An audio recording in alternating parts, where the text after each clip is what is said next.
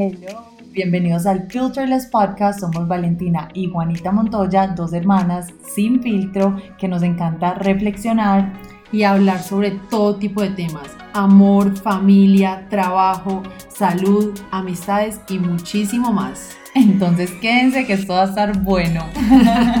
Bienvenidos a nuestro segundo podcast. En este episodio vamos a tocar un tema súper bacano y es tuve que perderme para encontrarme.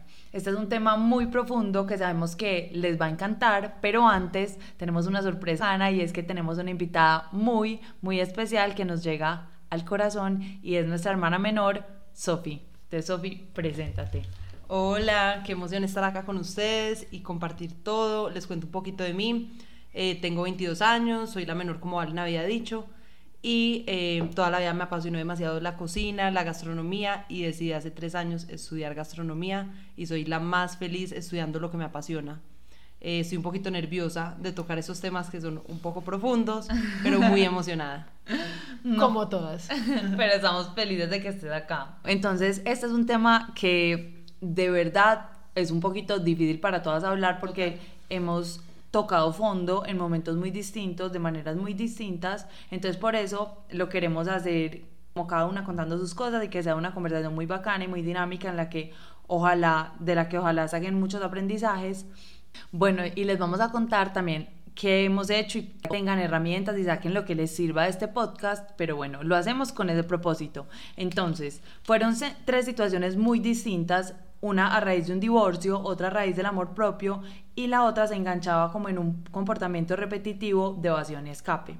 Entonces, bueno, empecemos. ¿Quién empieza contando su historia? Eh, puedo decir algo aquí, y es que es muy bacano porque así cada una haya tenido su proceso muy distinto, todas estuvimos en el proceso de, cada una. De cada una acá, entonces como que podemos opinar y todo, no sé.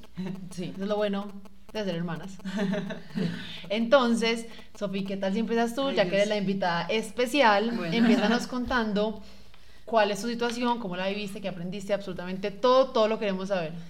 Bueno, em, la verdad es que yo me he perdido varias veces en mi vida, he tenido varias veces que he tocado fondo, eh, lo hacía mucho como de la manera de salir a rumbear, eh, hombres, licor, un montón de cosas que de verdad no son eh, sanas, pues porque lo hacía de una forma como que, que de verdad no me llenaba. Esto era a veces me dejan completamente vacía. Es súper duro eso, ¿no? Pues uno ya que lo ve. No, es muy duro, o sea, hablar de esto de verdad me da duro, eh, pero era mi forma a veces porque terminaba una relación, entonces llegaba a eso, o porque estaba triste con algo en mi vida, entonces me iba a eso. Para no sentir el dolor, siempre terminaba en eso. Y evitándolo. Evitándolo como que ya hoy en día puedo caer en cuenta que son varias cosas del pasado, como que traumas y cosas de la niñez que tengo, por ejemplo el divorcio de los papás, que eso es un tema creo que va a entrar ahora, eh, creo que esa era mi forma como que de evadir el dolor y simplemente intentar... Sí, como no sanarlo, o sea, no querer ver la situación y más bien como que enseguecerte y tratarte de taparlo con rumba y con todo, porque pues cuando te metes en ese mundo como que dejas de estar presente acá y de, en verdad hacerte responsable y a cargo como de tu vida y, y decir, no, o sea, yo no estoy bien y voy a hacer esto para mejorar eh, si no simplemente pues eh, es más fácil engancharse en comportamientos repetitivos. Total, es mucho más fácil evitar que de verdad son pues de verdad sentir el dolor porque hay dolores tan pero tan pero tan fuertes que uno si no, no está listo ni los quiere sentir. Y uno no se da cuenta, ¿cierto? Ah, no, pues, totalmente. Uno, no se da cuenta que lo está haciendo por evasión, uno simplemente piensa que lo está haciendo pues porque está pasando buenísimo. Y lo,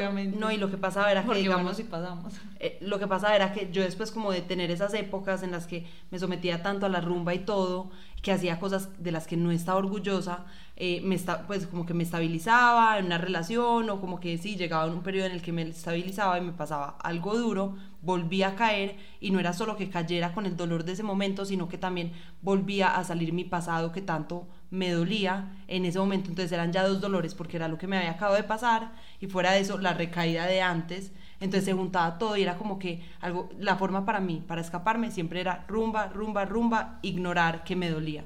¿Y tú?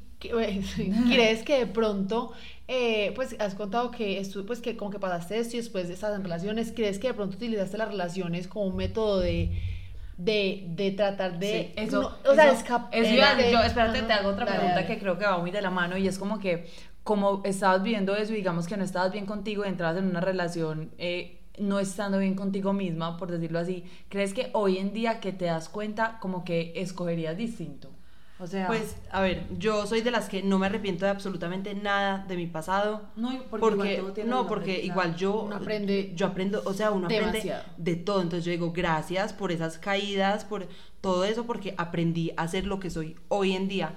Pero sí me da muy duro porque me tiré a mí misma muy duro por mucho tiempo. uno tira demasiado duro. Demasiado. Y las relaciones hombre a que tuve. se trata como si no, o sea, Y las relaciones que tuve, como yo tenía la autoestima tan bajito y sentía que como que lo que la gente pensaba de mí era horrible porque me tiraba muy duro por esas épocas que estaba literal en el fondo, eh, eso me pegaba más duro porque entonces empezaba las relaciones siendo muy insegura, intentando que la persona me diera esa seguridad que yo no tenía en mí misma. Y ese amor. Y ese amor.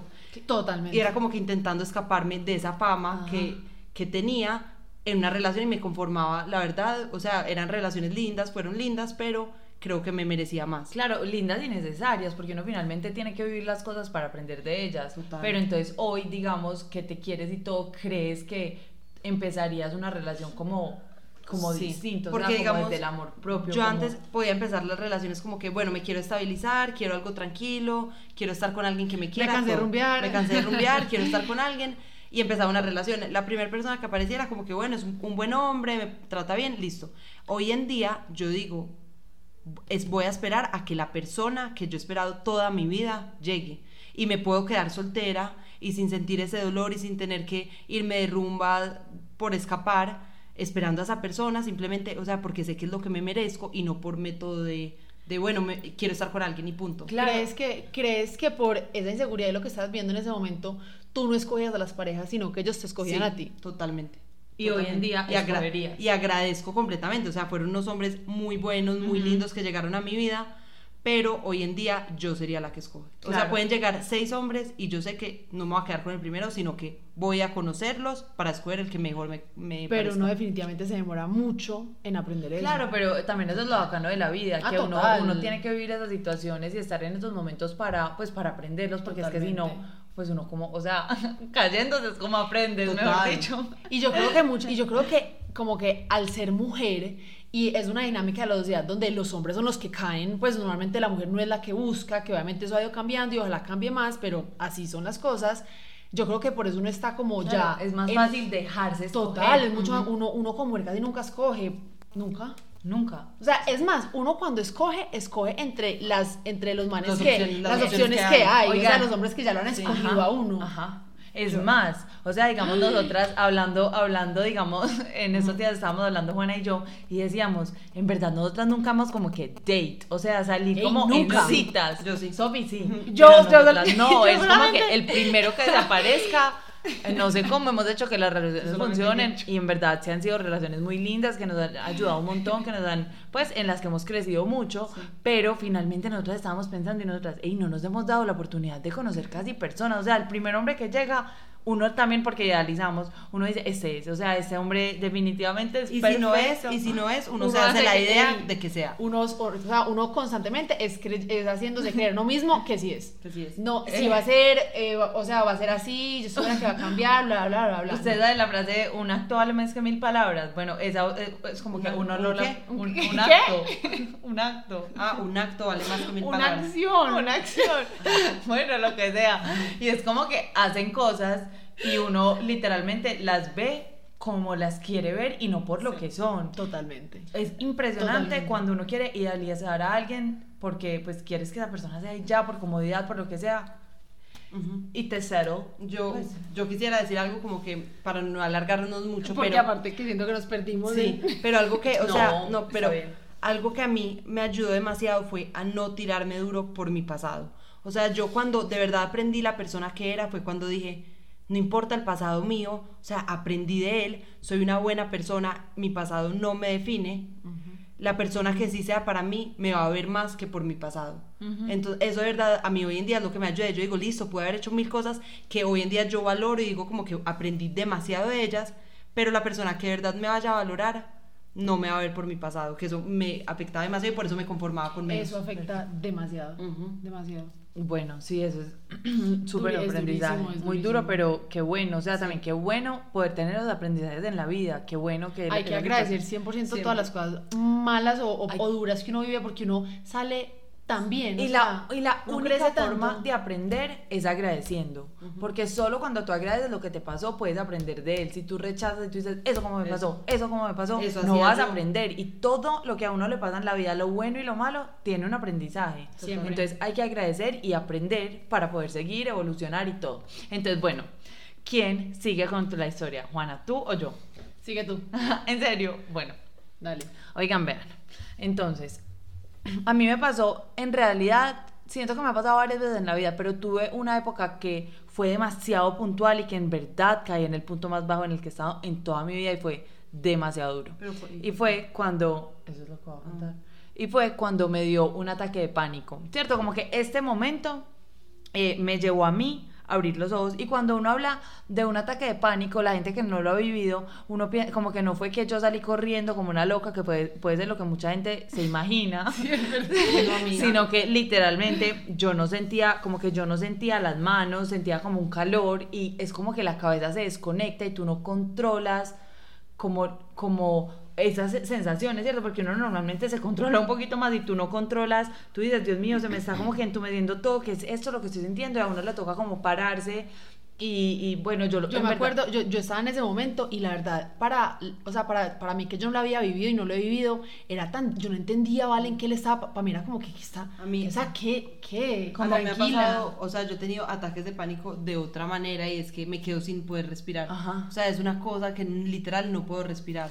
Pero entonces yo lo que hice fue que como que me paré, fui al baño, me eché como que agua en las manos, no sé por qué hice eso, pero eso es una buena es técnica, ajá. ajá. No sé por qué lo hice, fue como por instinto y ya como que me calma, pues como que me dieron, valen, tranquila, no está pasando nada, porque yo estaba, era como súper angustiada, yo estaba llorando. Estaba viendo una película de miedo. Ah, bueno, sí, estábamos viendo una película de miedo, La Monja, y ella estaba corriendo por un túnel, y yo, y yo tenía tanto estrés, o sea, fue ahí como que me dio eso, pero fue eso lo que como que me lo trigger, Ajá, como se dice. Sí, trigger. Y ya creo que yo estaba llorando, ¿no? Yo me puse a llorar o no sé. Sí, sí, o- yo creo que sí, Yo creo que sí seguro. y ya como que me calmé. Es porque uno llora con Seguro, los ataques sí, de pánico. llora. Sí. Entonces, y ya, bueno, pero ahí yo dije como que claramente estoy demasiado mal. O sea, ¿qué me está pasando? Que me, que me dio un ataque de pánico porque nunca en la vida me ha dado y yo he vivido situaciones duras y pues las he podido como que llevar. Ujú, manejar. pues como manejar. Entonces, bueno, yo abrí los ojos y, me, y empecé terapia y me di cuenta que a ver, yo fui donde mi, mi life coach y yo le dije, mira lo que me pasó, pero ¿por qué? Si en ese momento Juana, mi hermana, estaba, pues estaba enferma, eh, yo estaba en una relación y eran también las relaciones con mis amigas, o sea, era todo como que en la vida y yo le decía, ¿por qué si yo estoy presente con mi hermana, si la estoy ayudando, si tengo una relación que está bien, si tengo relaciones con mis amigas, ¿por qué estoy así? Y ella me dijo, Valen, porque estás viviendo por la otra gente, tú no estás viviendo por ti. O sea, y me dice, tú no te quieres ni un poquito, tú no te quieres nada, porque tú todo lo estás haciendo por la otra gente y no, no estás haciendo nada por ti. Y fue ahí cuando y yo decía, pero es que mi hermana está demasiado enferma, a mí no me importa, ella tiene que ir antes que yo. Y ella me decía, no, si tú no estás bien contigo, no vas a Es el poder estar de bien. cada uno finalmente. No vas a poder estar bien. Sí, primero que todo, pues déjala vivir su proceso. Pero segundo, si tú no estás bien contigo, y obviamente yo de eso sí me he dado cuenta, no puedes estar para la otra gente, no puedes, no puedes estar para ella como ella necesita que tú estés. O sea, no, no vas a ser la persona. Entonces ahí me tocó literalmente como que caer en cuenta que a mí me faltaba demasiado amor propio y empezarlo a trabajar. Eso, la terapia me ayudó mucho. Hay muchas formas pues de trabajar el amor Y propio. yo, y yo creo que es que uno ahí entiende que por más de que uno quiera estar para la otra gente, definitivamente Uno tiene que uno tiene, uno tiene que ser, digamos, egoísta muchas veces y ponerse por encima, porque es que si uno no está bien, no le va a poder dar a otra gente absolutamente nada. Y entonces ahí aprendí que también ahí aprendí a decir no, ¿cierto? Que eso es muy importante para el amor propio, porque es que nosotras también en una sociedad eh, en la que es muy machista, como mujeres estamos acostumbradas a ser muy complacientes. Y no estoy hablando solo en relaciones, sino como que en la vida en general. No quiero ir a esa comida, no Sí. quiero ir a esa rumba, o sea, no me llenan, voy a trabajar en mí en vez de ir a esas cosas. Eso es súper importante para hasta, uno. Hasta demasiado como importante. hasta con la familia que uno a veces dice no quiero o sea, La verdad no quiero. la verdad no quiero y por qué o sea qué sí, no? Y ya. por eso y está bien Ajá. entonces aprender a decir no a mí me ayudó un montón a como ayudar en serio a quererme más, porque yo decía, no, en verdad voy a ir allá porque yo quiero, o porque, o porque estas personas Quiero esperan que quedar yo bien. vaya, o porque quiero quedar bien, o porque me da cosa con estas personas que quieren que yo vaya, No quedar ir. mal, no ir.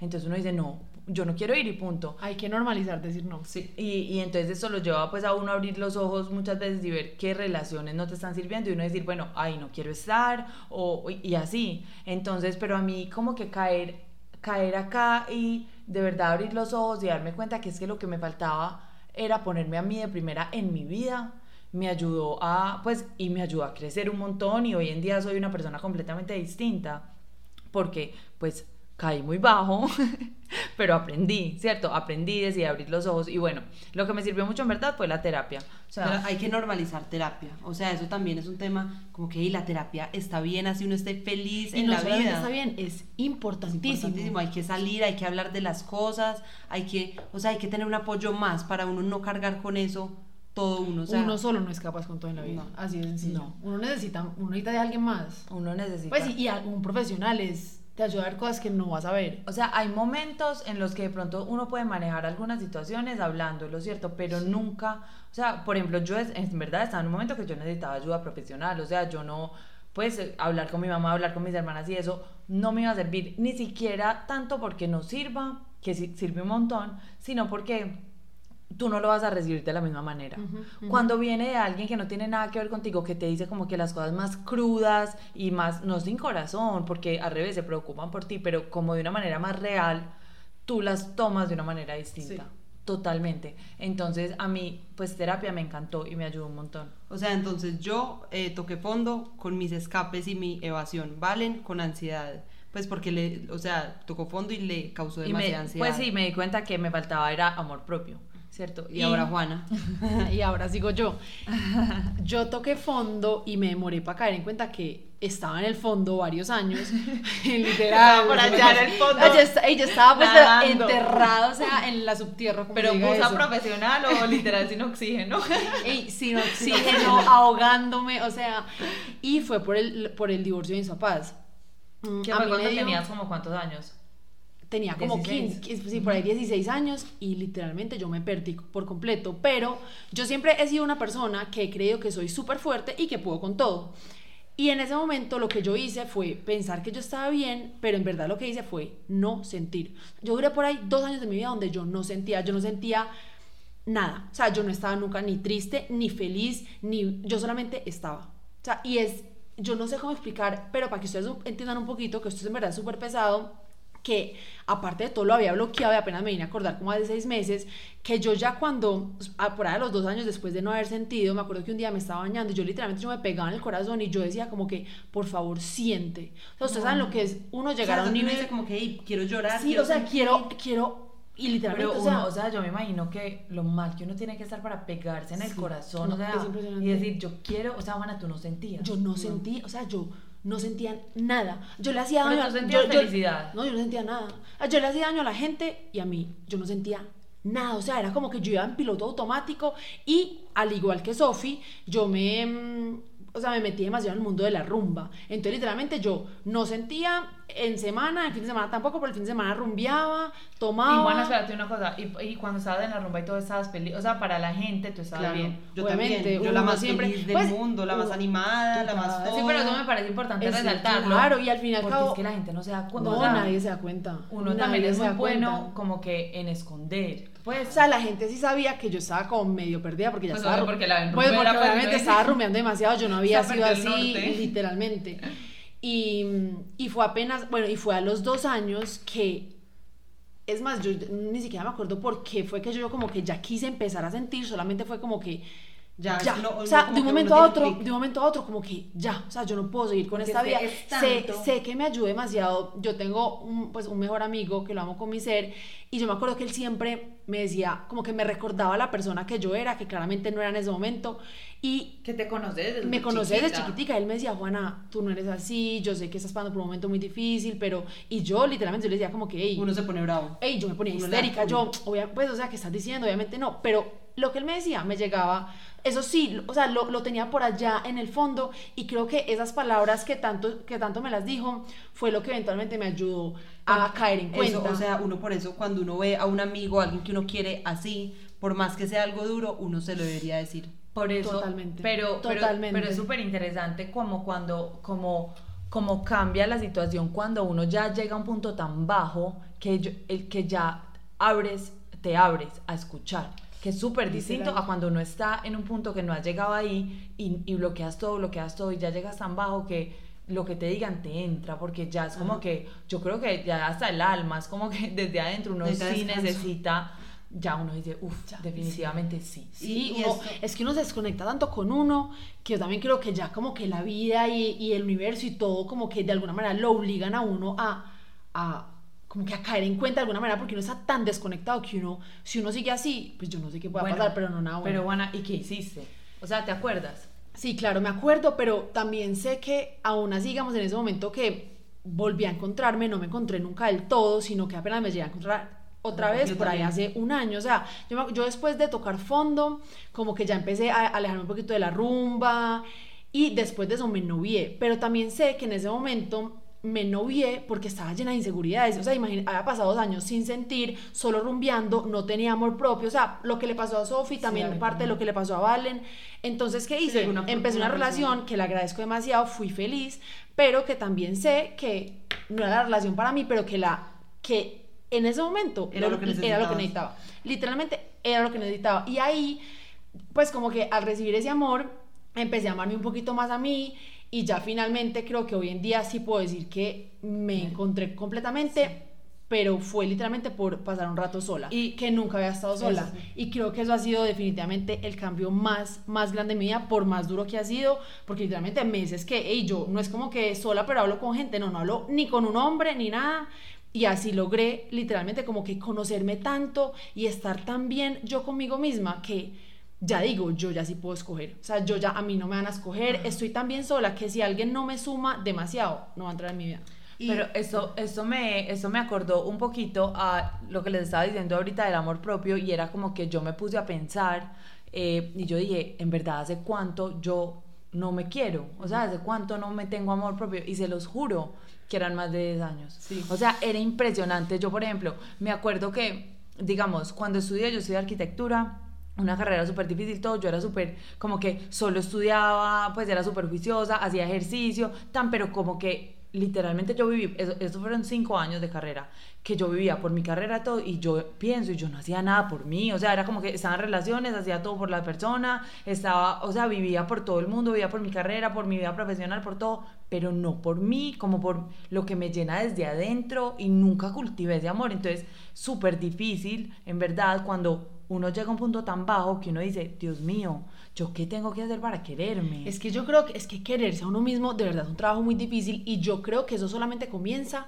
cuando uno empieza, o sea, para mí el principio es por lo menos empezar a conocerse a uno mismo. Sí. Cuando uno empieza ese proceso es que uno ya empieza, va más allá y ya empieza a quererse a uno mismo y lastimosamente creo que a muchos nos pasa que solamente empezamos a conocernos y nos metemos como en ese proceso Después de cuando tocamos fondo. Pero yo- eso, o sea, Así es, buenísimo. bueno, y, yo, quiero- y yo hoy en día agradezco absolutamente todo lo que he vivido porque gracias a Dios soy la persona que soy hoy y me conozco demasiado y, y, y me- ya puedo decir me amo. ¿Y ustedes cómo creen? ¿Tú algo? Sí, que es que uno también como que, yo digo que, digamos, nuestra forma como de escape y de todo era literal para no sentir. O sea, obviamente para no sentir uno se iba allá. Y cuando uno se empieza a conocer a uno mismo y uno empieza a darse cuenta que sentir, que sentir dolor, que todas las emociones Son están bien, son normales. normales, que uno las puede, o sea, que uno es fuerte y uno simplemente se tiene que dar el tiempo para sentir, ahí es cuando uno se empieza a valorar y como que de verdad darse cuenta que uno no es menos por sentir, sino que uno es más. Y esto me acuerda a la frase que Juana me dijo que es, Ay, sí. me enseñaste que para sentir se necesita mucho más que para ser fuerte, porque la sociedad nos ha enseñado Eso. que no podemos llorar, Eso que no podemos, o sea, un montón de cosas que la verdad están demasiado bien y las Es- necesitamos para ser, Es, Totalmente. es para ser fuertes interiormente. Es Dale. impresionante como uno desde chiquito siente que no debería llorar. Ajá. O sea, como que la sociedad te dice, lloras y estás mal, Llor- lloras y y no un deberías débil. llorar. Ajá. En el yo me acuerdo, en el colegio pues lo regañan. En la casa pues a nosotras a veces nos regañaban. Mucho, nos regañaban mucho O sea, por como que uno no podía llorar. Ey, es normal, es, es un sentimiento. Es un sentimiento tan normal como estar feliz. Estar triste es tan normal como estar feliz. Entonces es súper importante normalizar estar triste porque también cuando tú vives la tristeza la, la sacas, o sea, no te quedas con ella reprimida y de pronto no tocas este fondo. Este fondo que es eh, ataques de pánico, evasión, eh, No sentir. pues, sentir. pues, yo- Eso todo es por literal no sentir.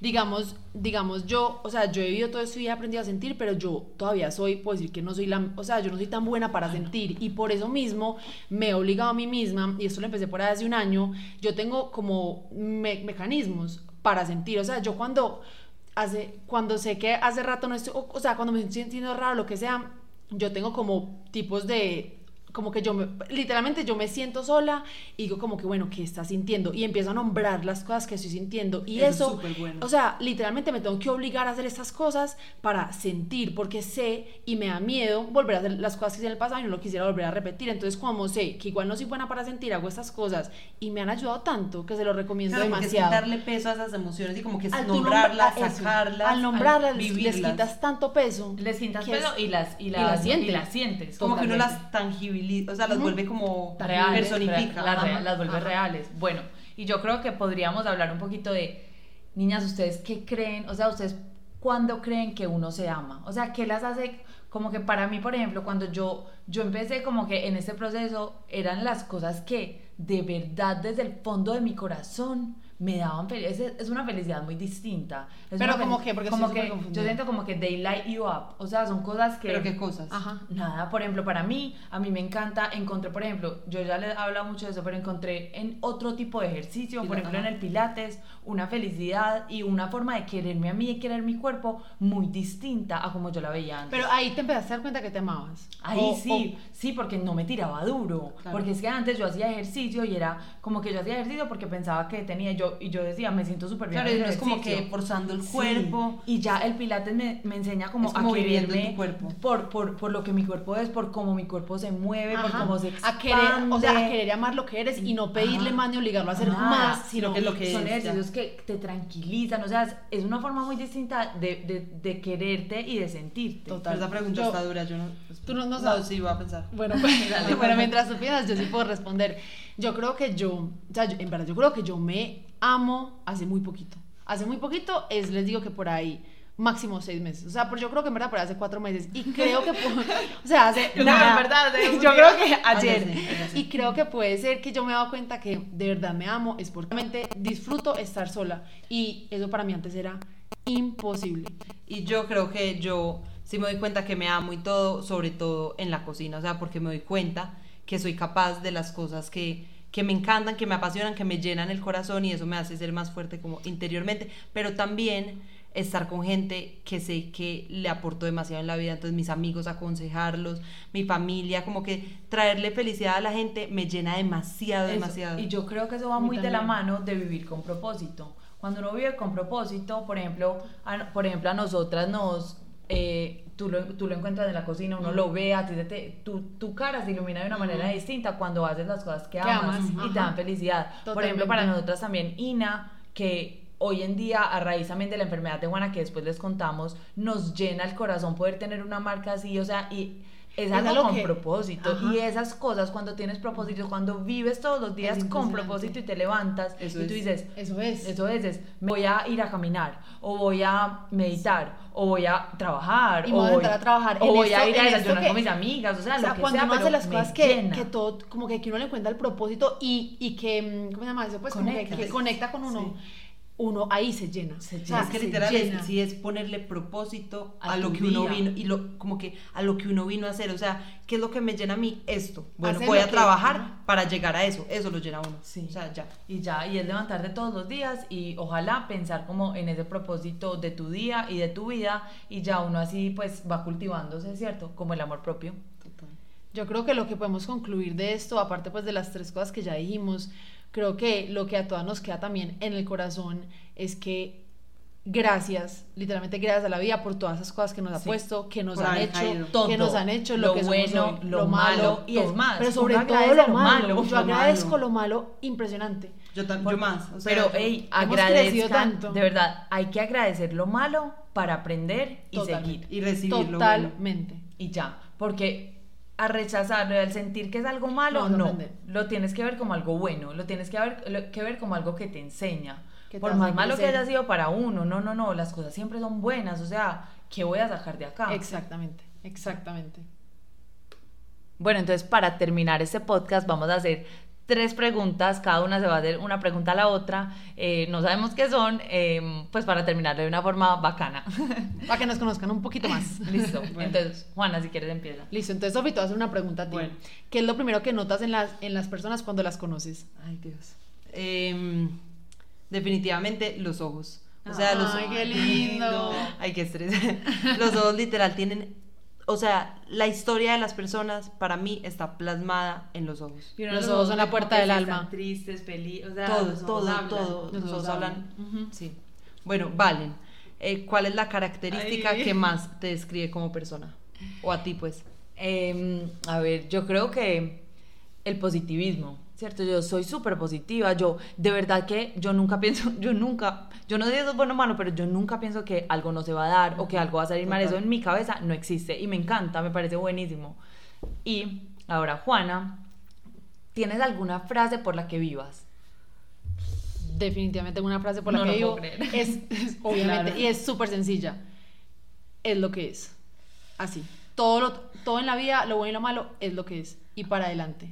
Y como- Aprendo de lo y malo y recibo bacano. Es lo que es, ya. Como quítale el judgment, quítale, literal. quítale verle, que eso es- quítale hasta que si es algo bueno o malo, literalmente eso es, así. Así. Y tiene que ser Wow. así porque lo que tú necesitas en ese momento lo tienes que aprender, lo tienes que vivir. Me encanta. Bueno, Bueno. oigan, gracias por estar acá. Ay, no, qué bueno que Espero que lo hayan disfrutado. Qué bueno que me invitaron. Cuando quieran, si quieren algo más vuelven a invitar. Por acá Sofi claramente va a volver.